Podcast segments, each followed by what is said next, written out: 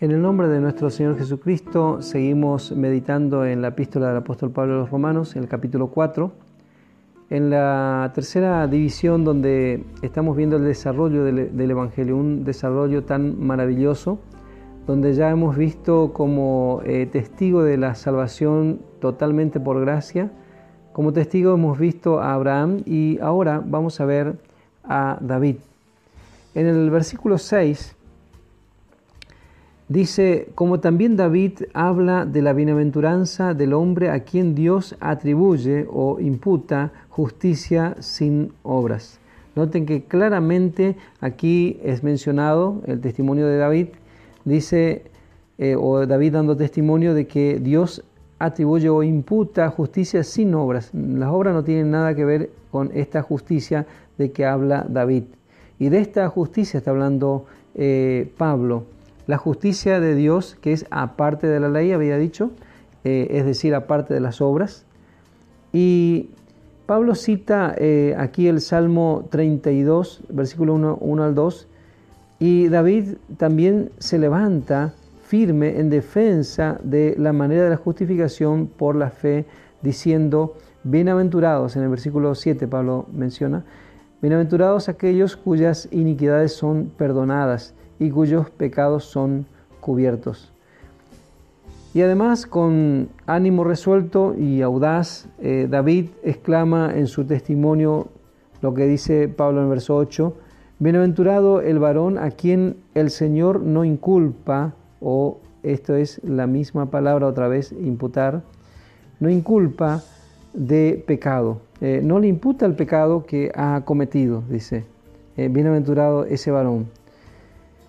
La palabra entonces inculpar aquí significa estimar, hacer inventario, atribuir, imputar. Con seguridad esto es suficiente para convencer a cualquiera. Dios jamás hubiera tenido otra manera para la salvación que aquella de la salvación por gracia y por fe. Como leemos en el versículo 16, por tanto es por fe, para que sea por gracia, a fin de que la promesa sea firme para toda su descendencia, no solamente para la que es de la ley, sino también para la que es de la fe de Abraham, el cual es Padre de todos nosotros. Vemos de que Dios quería que la promesa sea firme. Si la, la, promesa era por obras, dependía de las obras de aquel que recibía la promesa, entonces la promesa no iba a ser firme. Pero Dios quería que sea firme. Por eso dice es por fe. Es simplemente creer que Dios es capaz de cumplir. Y en eh, capítulo 1 de Romanos, versículo 16, dice, porque no me avergüenzo del Evangelio, porque es poder de Dios para salvación a todo aquel que cree. Y dice Pablo al judío primeramente y también al, al griego. Tanto judío como gentil están incluidos en todo aquel que cree el Evangelio. Ninguno está excluido. Únicamente están excluidos los que no creen. Juan capítulo 3, versículo 18, dice, el que en él cree no es condenado, pero el que no cree ya ha sido condenado, porque no ha creído en el nombre del unigénito Hijo de Dios. En Juan también, el capítulo 3, versículo 36, dice, el que cree en el Hijo tiene vida eterna. No dice tendrá, sino tiene vida eterna pero el que rehúsa creer en el Hijo no verá la vida, sino que la ira de Dios está sobre él. La ira de Dios está sobre él por rehusar en creer. La obra de Cristo es suficiente. La sangre espía de todo pecado. La sangre de Jesucristo nos eh, limpia de todo pecado. ¿Cuán culpable entonces es aquel que rechaza la misericordia de Dios la cual fue extendida a nosotros en el don de su Hijo, el cual fue entregado, como dice el versículo 25, por nuestras transgresiones y resucitado para nuestra justificación. Ahora leemos Romanos capítulo 4 versículos 9 al 11. ¿Es pues esta bienaventuranza solamente para los de la circuncisión, es decir, los judíos, o también para los de la incircuncisión, es decir, los gentiles? Porque decimos que a Abraham le fue contada o le fue inventariada o le fue estimada, atribuida o imputada la fe por justicia. Versículo 10 dice, ¿cómo pues le fue contada? ¿Estando en la circuncisión o en la incircuncisión? Y la respuesta es no en la circuncisión, sino en la incircuncisión. Aquí vemos que Dios no esperó para hacerle una promesa, sino que antes de ser circuncidado, Dios ya le hizo la promesa, ya pensando también en los no circuncidados, es decir, los gentiles.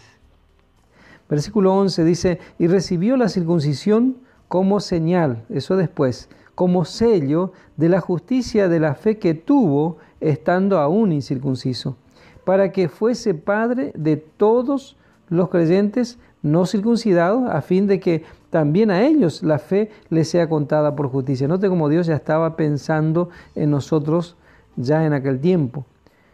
Esto abre realmente la puerta de la justificación a los gentiles. El hecho de que Abraham fue justificado siendo aún incircunciso. Los gentiles también, o los incircuncisos también pueden reclamarle como su Padre sobre la base de la fe en Jesucristo. La justificación sigue inmediatamente a la fe. Es otorgada a aquel que no obra, pero cree. En versículo 12 sigue diciendo, y padre de la circuncisión, para los que no solamente son de la circuncisión, sino que también siguen las pisadas de la fe que tuvo nuestro padre Abraham antes de ser circuncidado. Note que lo importante aquí es la fe, no si es circuncidado o, o es incircunciso.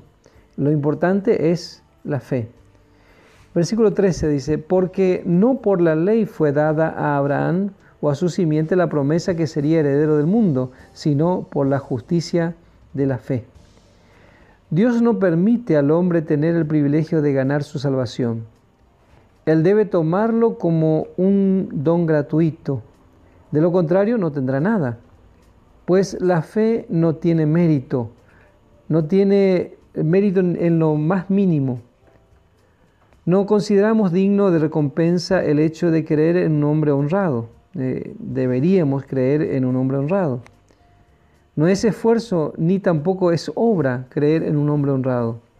Así tampoco eh, tiene algún mérito creer en un Dios que puede hacer todo lo que Él ha prometido.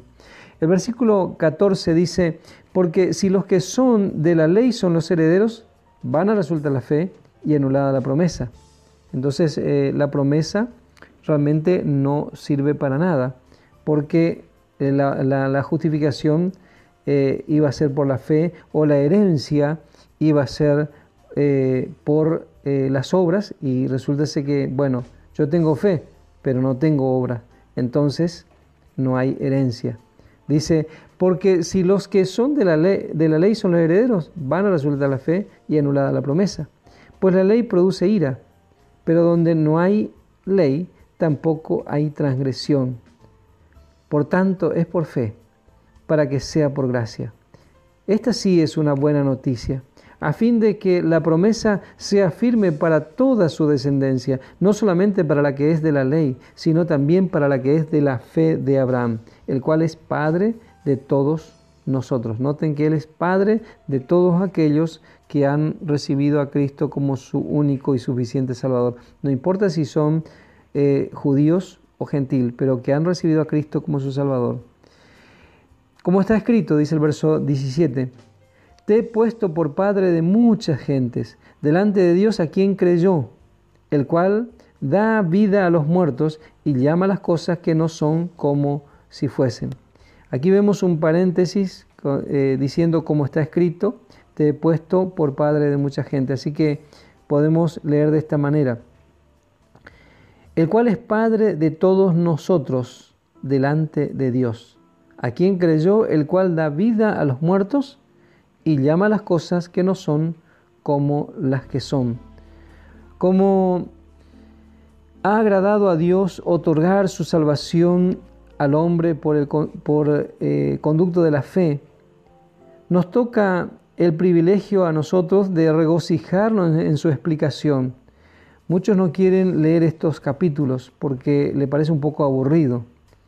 Pero si a Dios quiso eh, salvar al hombre por medio de la fe, a nosotros nos toca este privilegio entonces de gozarnos en su explicación, aceptar su palabra y gozar de su gracia absoluta.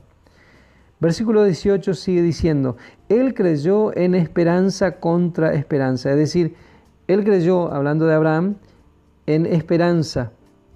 Dice, ahí donde no había esperanza, Él tuvo esperanza. Para llegar a ser padre de mucha gente, conforme a lo que se le había dicho, así será tu descendencia. Dios dijo así, Él creyó. Abraham hizo como hace un niño. Él creyó la palabra de Dios cuando toda la evidencia estaba en contra de la posibilidad de su cumplimiento. Y el versículo 19 dice, y no se debilitó en la fe al considerar su cuerpo que estaba ya como muerto, siendo de casi 100 años, o la esterilidad de la matriz de Sara. Su cuerpo en cuanto a todo propósito práctico era como si estuviera muerto, y el de su esposa era peor. Si esto eh, pudiera ser, ¿no es cierto?, peor. Pero ella era estéril toda, todos sus días y ya estaba eh, también anciana. El versículo 20 sigue diciendo, tampoco dudó por incredulidad. Mm, a veces eh, nos pasa eso, eh, decimos, pero están todas las, Dios ha hecho tantas cosas, soy testigo de lo que Dios ha hecho, pero nos encontramos en incredulidad. No creemos simplemente porque no creemos. Eh, pero dice, no sucedió así con Abraham. No dudó por incredulidad de la promesa de Dios, sino que hizo él, dice, se fortaleció en fe.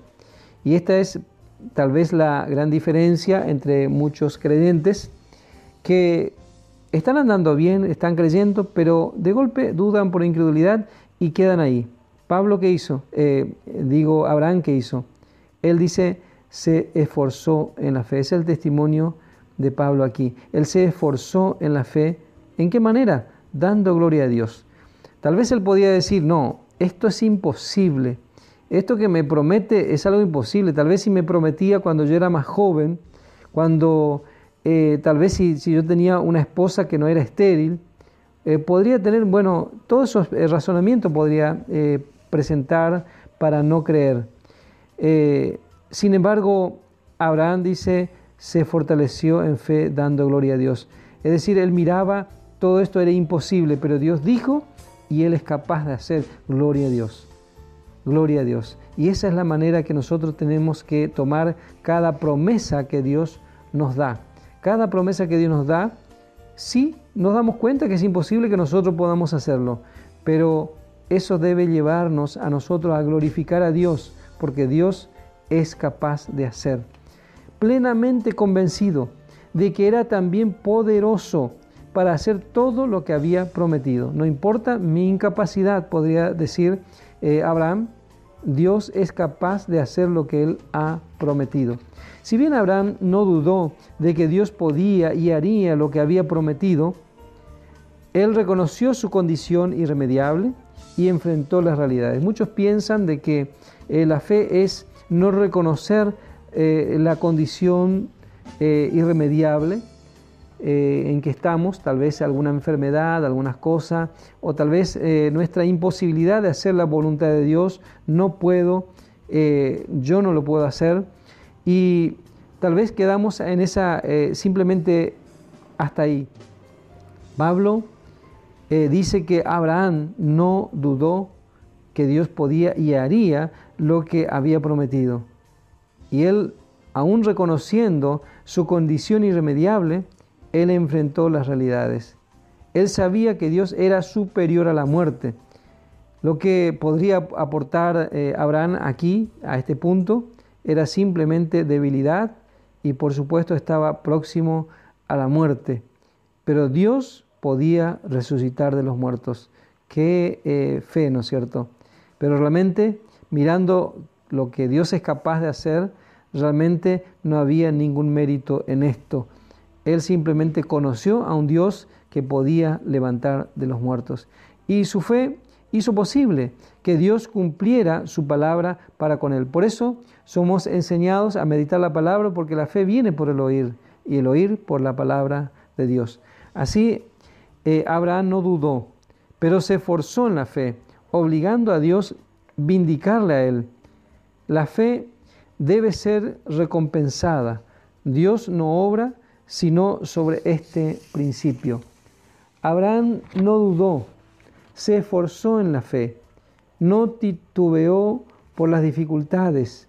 Como respuesta, Dios contó su fe por justicia, dice el verso 22, por lo cual también su fe le fue contada por justicia o le fue imputada como justicia. Pero aquí vemos algo maravilloso. También a nosotros será imputada la misma clase de justicia si creemos. Verso 23 y 24. Y no solamente con respecto a él se escribió que le fue contada o atribuida, sino también con respecto a nosotros, a quienes ha de ser contada, esto es, a los que creemos en el que levantó de los muertos a Jesús, Señor nuestro. Observe que esto no fue escrito para Abraham solamente, sino también para nosotros, a quienes será imputada la misma clase de justicia si nosotros simplemente creemos, por tener la misma calidad de fe en el mismo Dios de resurrección. Él levantó de los muertos a Jesús nuestro Señor. El versículo 25 dice, el cual fue entregado por nuestras transgresiones y resucitado, ¿para qué? Para nuestra justificación. La resurrección de Cristo es la prueba que su sacrificio fue aceptado ante Dios. Él pagó el precio total. La cuenta ya está cancelada y la resurrección es el recibo. La, bueno, sabemos que cuando nosotros tenemos un recibo, ¿no es cierto? ¿Qué seguridad eh, nos trae? Especialmente cuando alguien viene a cobrarnos por segunda vez la misma cuenta. Nosotros tenemos el recibo, presentamos el recibo y bueno, ¿qué seguridad trae esto? ¿Cuánto más en el asunto de nuestra justificación? Dios ha puesto en nuestras manos la garantía de una relación estable con Él mismo, por el hecho que le resucitó de los muertos a nuestro sustituto. Nuestra posición en Él es perfecta, nuestra posición es justa. Luego los resultados siguen de gozo y estabilidad y todo esto puede ser nuestro pero únicamente por la fe.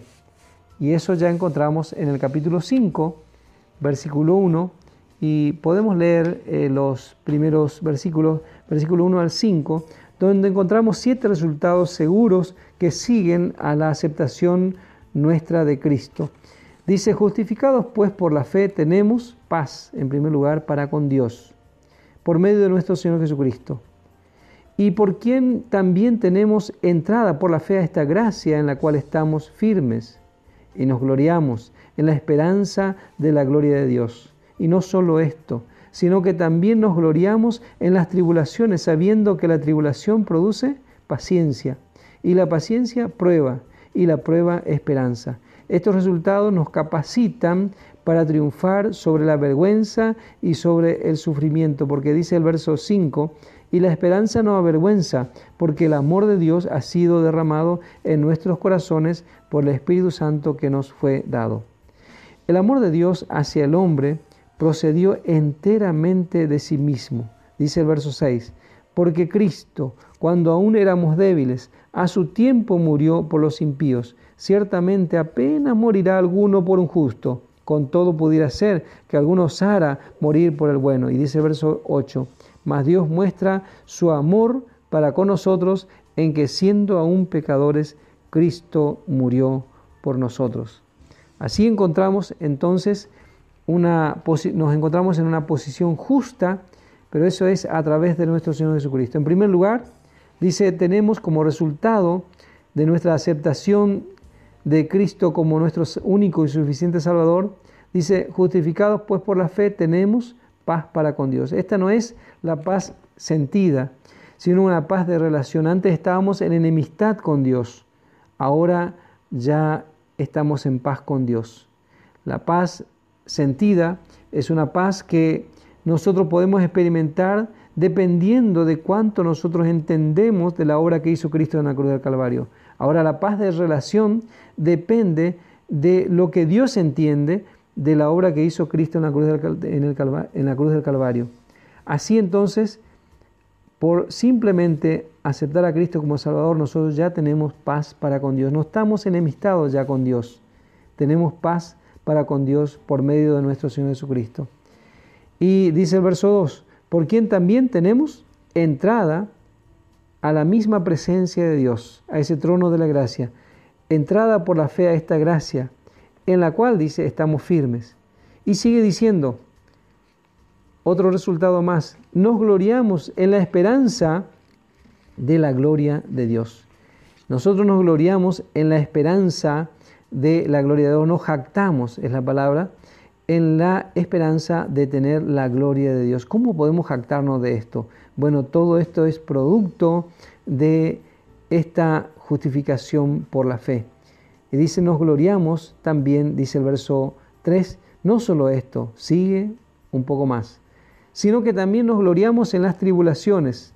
¿Eh? ¿Por qué nos gloriamos en las tribulaciones? Dice, sabiendo que la tribulación produce algo en nosotros, no nos va a dejar en el camino, sino que produce paciencia, que es algo que necesitamos realmente para seguir adelante. Dice, y la paciencia prueba. Esta prueba es una aprobación o prueba de firmeza. Y esto es cuando nosotros tenemos paciencia, eh, bueno, esto es, dice, trae prueba de firmeza o estabilidad en el creyente. Y la prueba de firmeza trae esperanza. Entonces estos resultados claramente son resultados que nos capacitan para caminar eh, triunfante, victorioso sobre la vergüenza, sobre el sufrimiento y como dice el verso 5 claramente, y la esperanza no avergüenza porque el amor de Dios ha sido derramado en nuestros corazones por el Espíritu Santo que nos fue dado. No es solamente una gota, sino que ha sido derramado.